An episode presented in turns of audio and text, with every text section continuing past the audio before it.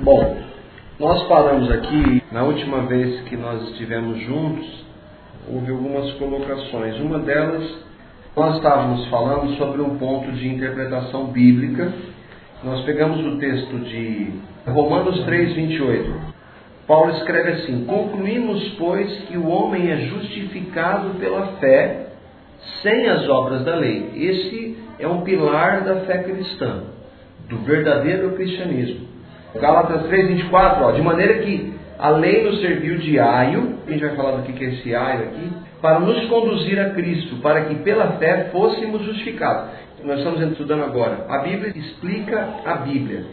Como ler estes textos e outros textos que falam da justificação pela fé, e ao mesmo tempo nós lermos Tiago capítulo 2, versículo 24, que diz lá: Vedes então que o homem é justificado pelas obras e não somente pela fé. Nós falamos que parece uma contradição, mas não é. Na realidade, é um complemento da fé cristã. Quando eu creio em Jesus, eu nasço de novo, eu sou justificado pela fé em Cristo. Então, as obras que foram preparadas de antemão para que eu andasse nelas, Efésios nós vemos, Deus vai agir em nós para que a gente obedeça e então cumpra essas boas obras que ele preparou para que de antemão nós andássemos nelas. Então, as obras nada mais são do que consequência da justificação ou da fé. Não é participação, não faz parte da fé. Nós somos justificados pela fé, por isso então nós devemos andar nas boas obras que o Senhor preparou para nós. Aí nós trabalhamos bastante sobre isso e então nós paramos nesse ponto aqui mas antes de a gente entrar nessa questão desse dilema, das diferenças dos dois textos, diferenças entre aspas, nós vamos ver alguns pontos. Primeiro, o que, que são essas boas obras? Do que, que Paulo está dizendo? Porque é interessante quando a palavra fala que o homem não é justificado pelas obras, nunca fala boas obras. Sempre quando aparece boas obras, é ação de Deus em nós. Quando fala de obras, é o homem fazendo. Boas obras, sempre que você encontrar boas obras, você vai ver que é Deus fazendo através de nós e não nós. Ele preparou as boas obras para quê? Para que nós andássemos nelas em outras ocasiões. Então a gente vai ver um, alguns desses textos, eles não estão aí nesse material. O primeiro deles, ó, capítulo 5 de Mateus, versículo 5, 16. Jesus está falando, ó, vocês são o sal da terra, a luz do mundo. Ele está dizendo, ó, as pessoas vão olhar para vocês e elas vão esperar ver, me ver em vocês. Sal da terra, até o tema da nossa conferência foi esse, sal da terra, luz do mundo. Quer dizer, se eu professo a Cristo, as pessoas devem ver Cristo em mim. E aí no versículo 16 ele fala assim: Assim resplandeça a vossa luz diante dos homens, para que vejam as vossas boas obras e glorifiquem o vosso Pai que está no céu. Olha só, mais uma vez, boas obras. Então Jesus está falando para resplandecer as nossas boas obras, para que as pessoas vendo isso glorifiquem a quem? Olha mais uma vez, já que é boa obra, a glorificação ou a quem deve ser dada a honra e a glória? Ao Senhor e não a nós. A tentativa de se justificar pelas obras é exatamente o contrário. Deus, considera o que eu fiz ou deixei de fazer, considera as minhas obras para que eu possa entrar no céu. Ao passo que as boas obras que Deus preparou para nós, a glória e a honra dessas boas obras não são nossas. Quando, por exemplo, nós ofertamos para um ministério, seja ele qual for, puxa, eu estou fazendo. Não, é o Senhor que está fazendo em mim. A honra e a glória pertencem ao Senhor. Eu sou responsável pelos meus erros, pelos meus pecados. Então, boas obras. No contexto aqui é de fazer alguma coisa, capacitado pelo Senhor. Vamos ver outros textos. 1 Pedro, capítulo 2, porque a gente está entrando nesse ponto para dizer que as obras elas são consequência. Uma pessoa que creu em Cristo, verdadeiramente creu em Cristo, Deus vai fazer alguma coisa na vida dela. Ela não pode, não pode acontecer nada. Ela não pode viver na prática do pecado. Ela não pode viver como se não, não tivesse acontecido essa mudança extraordinária.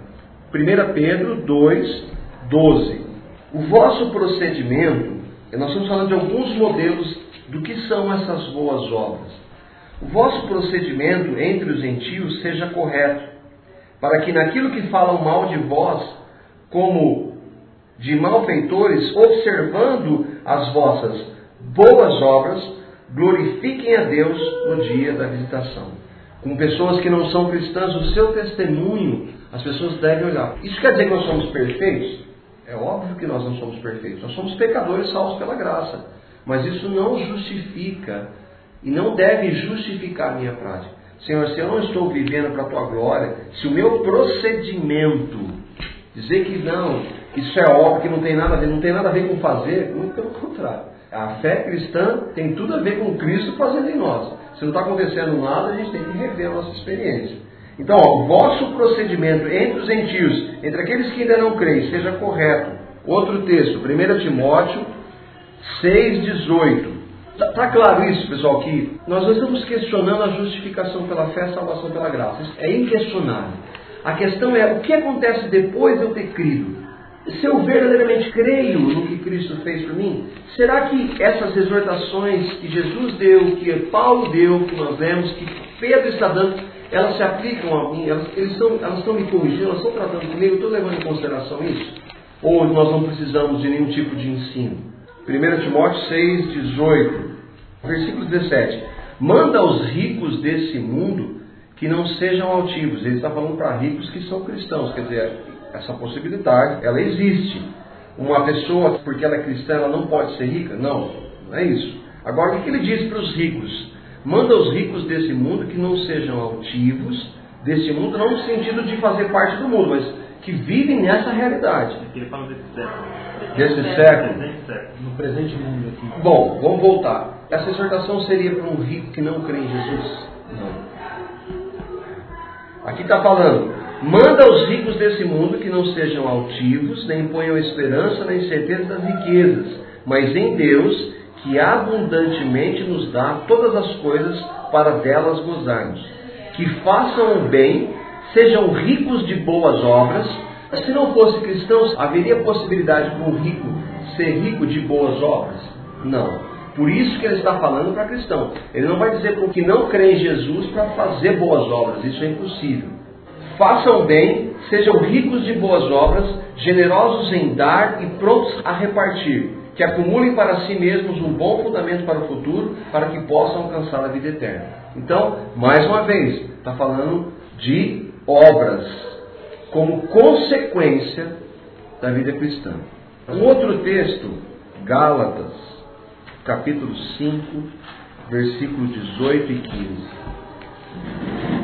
Isso aqui é ação do Espírito de Deus em nós. Isso é fruto do Espírito. A gente às vezes ouve falar que os frutos do Espírito não. Isso é fruto do Espírito. Um fruto que tem várias características. Fruto tem a ver com obras. Nós vamos ver que ele compara o fruto do Espírito com obras da carne. Então, nós podemos trazer para essa realidade também. Versículo 22, capítulo 5. O fruto do Espírito, e aí é cada um de nós deve considerar se nós estamos permitindo que o Espírito de Deus haja em nós de maneira que essas características elas sejam aparentes. Mas o fruto do Espírito é amor, gozo ou alegria, paz, longanimidade, benignidade, bondade, fidelidade, mansidão, domínio próprio. Contra estas coisas não há lei.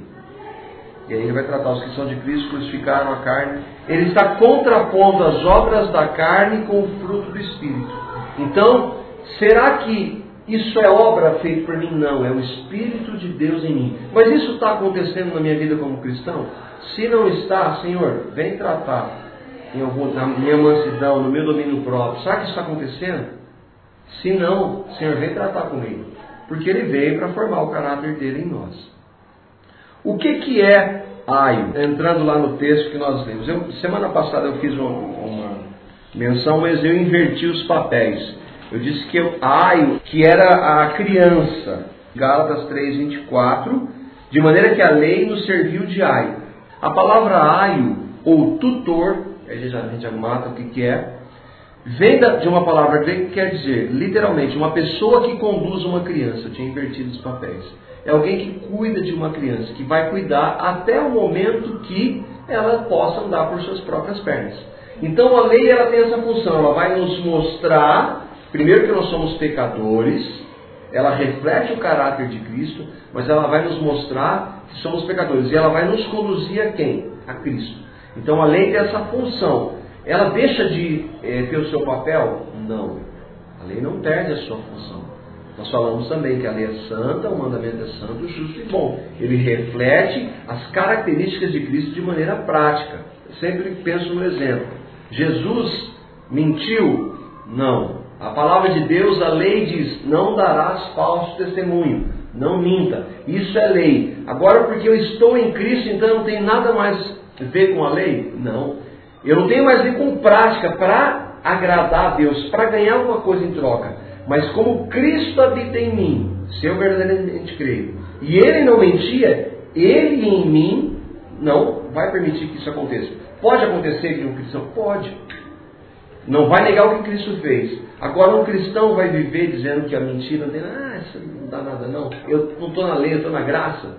Você entende como é sério isso? Não, eu estou na graça. Eu posso viver do jeito que eu quiser na prática do pecado. Né? Eu estou falando de um aspecto só, entende? Nós falamos assim, que é primordial que compreendamos que a lei anula a graça, contudo a graça não anula a lei. Entende? A lei anula a graça. Eu vou diante de Deus pelo meu mérito. Eu não quero saber da graça. Essa anula a graça, o que Cristo fez. Agora, a graça não anula a lei. Eu estou na graça, não tem nada a ver com isso. Eu vivo do jeito que eu quero. Eu posso ver na prática do pecado. E é o que Paulo vai dizer. Você falar alguma coisa? É, eu estava pensando nos textos do Antigo Testamento. A gente sempre faz essa separação, né? De Velho Testamento, tempo é, da lei e o Novo Tempo da Graça. Eu lembrei que eu li ontem, é, quando está falando de Noé. Aí fala que Noé foi. Ele, ele era um homem íntegro que temia a Deus, mas só da graça também. A palavra diz que não achou graça diante de é. Deus. Aí a explicação da nota lá está falando assim que já era essa, a manifestação da graça de Deus sobre a vida de nós. É, é a fé.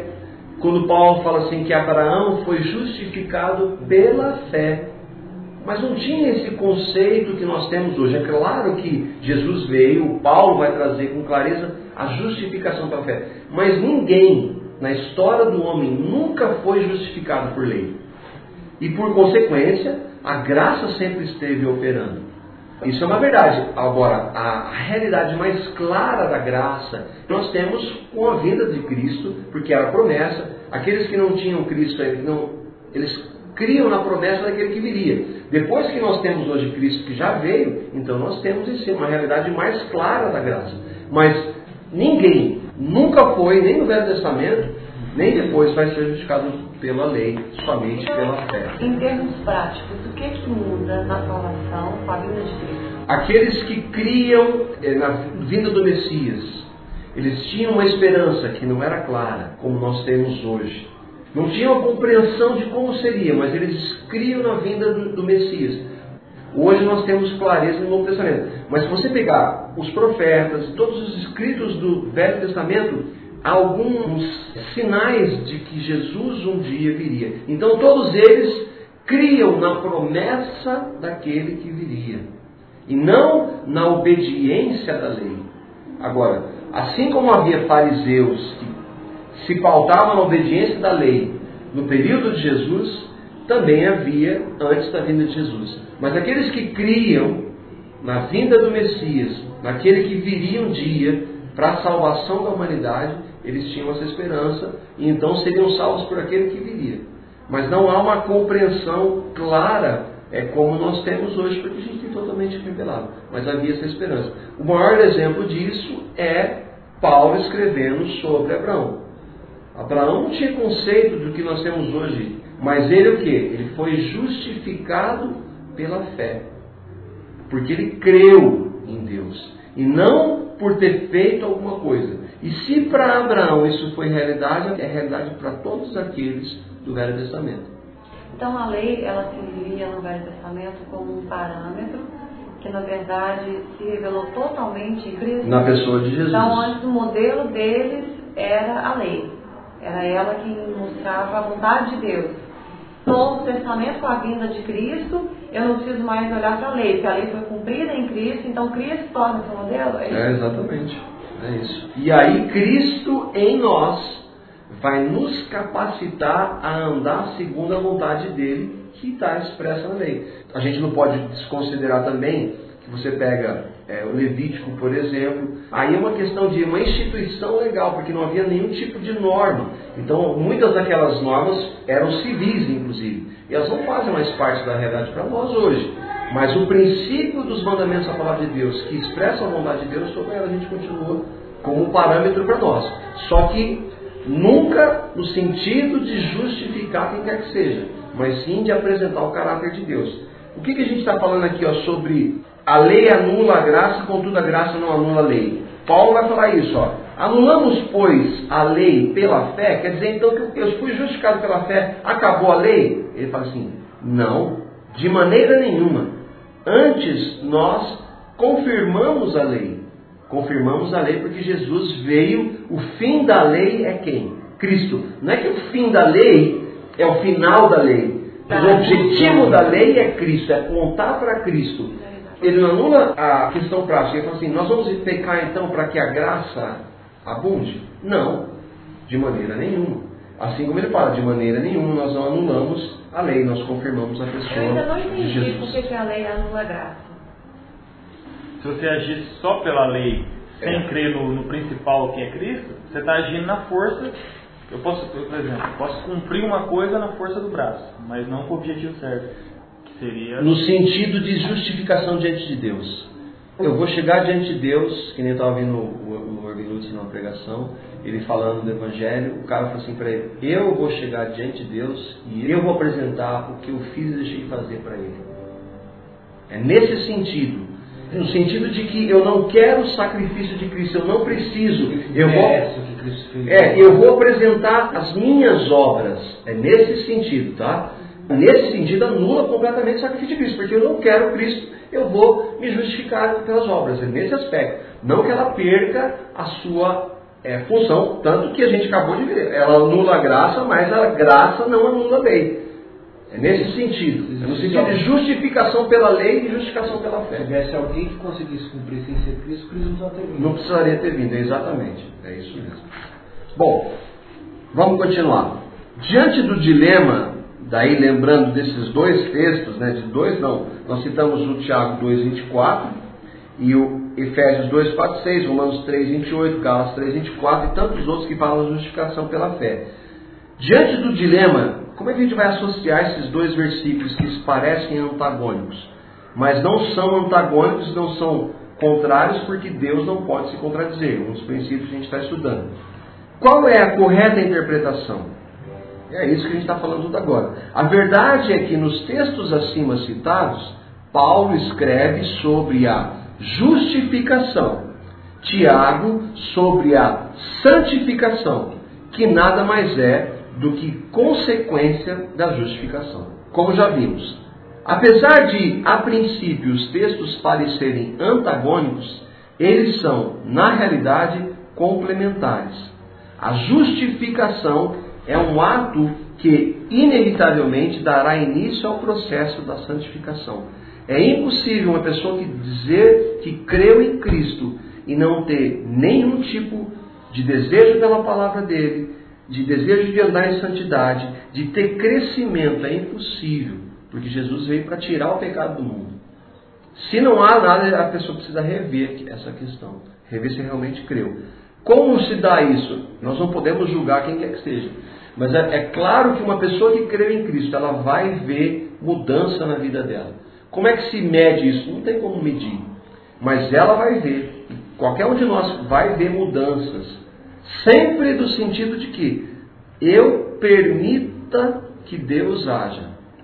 Sempre que eu permitir que Deus haja, Ele vai fazer. A questão de Tiago é com as pessoas que desconsideram o que o próprio Paulo escreve. fomos recriados em Cristo Jesus para as boas obras, as quais, nós falamos tanto desse texto, né? as quais Deus preparou de antemão para que andássemos nelas. Efésios 2,10. A justificação é somente pela fé, porém, essa justificação é expressa nas boas obras para as quais fomos salvos, como já vimos. Está claro isso, né? Eu fiz uma outra anotação, não queria deixar passar, que nós falamos na semana passada. Por que algumas pessoas crescem mais do que outras? Eu não me lembro se foi na semana retrasada, o Nildo levantou, de que às vezes a gente não está crescendo porque Deus pode permitir alguma coisa na nossa vida. E eu fiz a menção da questão de Deus não tenta ninguém. Se eu estou cometendo um pecado, Deus não tem nada a ver com isso. Eu sou responsável. Deus não tenta ninguém. Ele permite algumas circunstâncias de dificuldade, mas isso tem nada a ver com pecado. E a gente vai ver, ó, Tiago capítulo 1, versículo 13. No sentido de que, porque nós falamos, por que alguns crescem mais no relacionamento com Deus do que outros? E alguma dúvida de que o pecado impede o nosso crescimento no relacionamento com o Senhor? Vocês concordam ou não? Se nós estamos. A palavra diz que aquele que crê não vive na prática do pecado, mas a gente está tendo alguma luta em, em alguma área de pecado. Isso vai impedir ou não o nosso crescimento no relacionamento com o Senhor? Deus não compactua com o pecado. Ah, então eu não estou crescendo porque Deus não está permitindo? Não, porque eu estou permitindo que o pecado habite na minha vida naquela área, naquela situação. Deus não tem nada a ver com isso. Eu acho que a nossa reação hoje continua sendo a mesma de, de Adão. Quando a gente está na, na, prática de algum pecado, alguma situação, a gente quer esconder de Deus. Então, cada vez você vai mais afastando, você, você começa a ler menos, você começa a meditar, orar menos. Então, acho que é a mesma reação que Adão teve, ele escondeu. E é uma reação de alguém que crê porque, mesmo fazendo isso, a gente sabe que não é certo. Uhum. Diferente de, de uma pessoa que não crê em Jesus. Porque o Espírito habita em nós e ele está sempre nos incomodando. Ele não vai violentar nada. Ele vai permitir dificuldades. Ó, oh, Marco, você tem errado. Eu te mostrei várias vezes que você tem errado nessa área. Então, como eu amo você, como eu corrijo quem eu amo, eu vou permitir dificuldades. Mas Deus não tem nada a ver com o meu pecado. Eu sou responsável por ele. Porque alguns vão pensar, ah, não, Deus sendo tratado por Deus, eu estou praticando pecado. Não. Deus permite dificuldades. Pecado não. Olha só. Tiago capítulo 1, versículo 13. Ninguém ao ser tentado diga, sou tentado por Deus, porque Deus não pode ser tentado pelo mal e Ele mesmo a ninguém tenta. Ao contrário, cada um é tentado pela sua própria cobiça, quando esta o atrai e seduz. Então, a cobiça, depois de haver concebido, dá à luz o pecado, e o pecado, uma vez consumado, gera morte. Deus não tenta. Eu sou tentado segundo o meu próprio desejo, nas mais variadas áreas, cada um nós temos as nossas fraquezas. E aí então, se eu cedo aquela tentação, tentação não é pecado, porque o Senhor foi tentado em tudo, mas sem pecado, eu posso recorrer à oração que o Senhor falou assim: não nos deixe cair em tentação. Cair na tentação é consumar o pecado. Eu sou tentado, nesse mundo a gente vai ser tentado em várias áreas. O que Deus não quer que aconteça é o pecado. Só que não é Ele quem tenta. Nós somos tentados aqui, ó. Cada um é tentado quando atraído e engodado pela sua própria concupiscência, seu próprio desejo. Depois, havendo o desejo concebido, dá à luz o pecado e aí gera e comete o pecado. Então, Deus não tenta ninguém, nós somos responsáveis. Vamos voltar lá para o texto tem gente que põe a culpa no diabo em tudo também. Isso é. mostra que a culpa é nossa mesmo, não tem? É nossa, não. Não é o diabo que está tentando, muitas vezes é nossa, nós que nos tentamos. Não, há casos por trás de, da tentação, por exemplo, na tentação de Adão e Eva, o diabo estava agindo ali. Nós sabemos explicitamente porque o texto mostra. Acontece que ele não vai tentar alguma coisa que você não tenha, seja uma área que seja fraca. Então ele vai tentar nessa área. Só que a responsabilidade, ah, então a culpa é do diabo. Como Adão fez, ó, a culpa é da Eva, Eva é culpa do diabo. A culpa era minha. Eu fui tentado, mas eu fui tentado segundo o meu próprio desejo.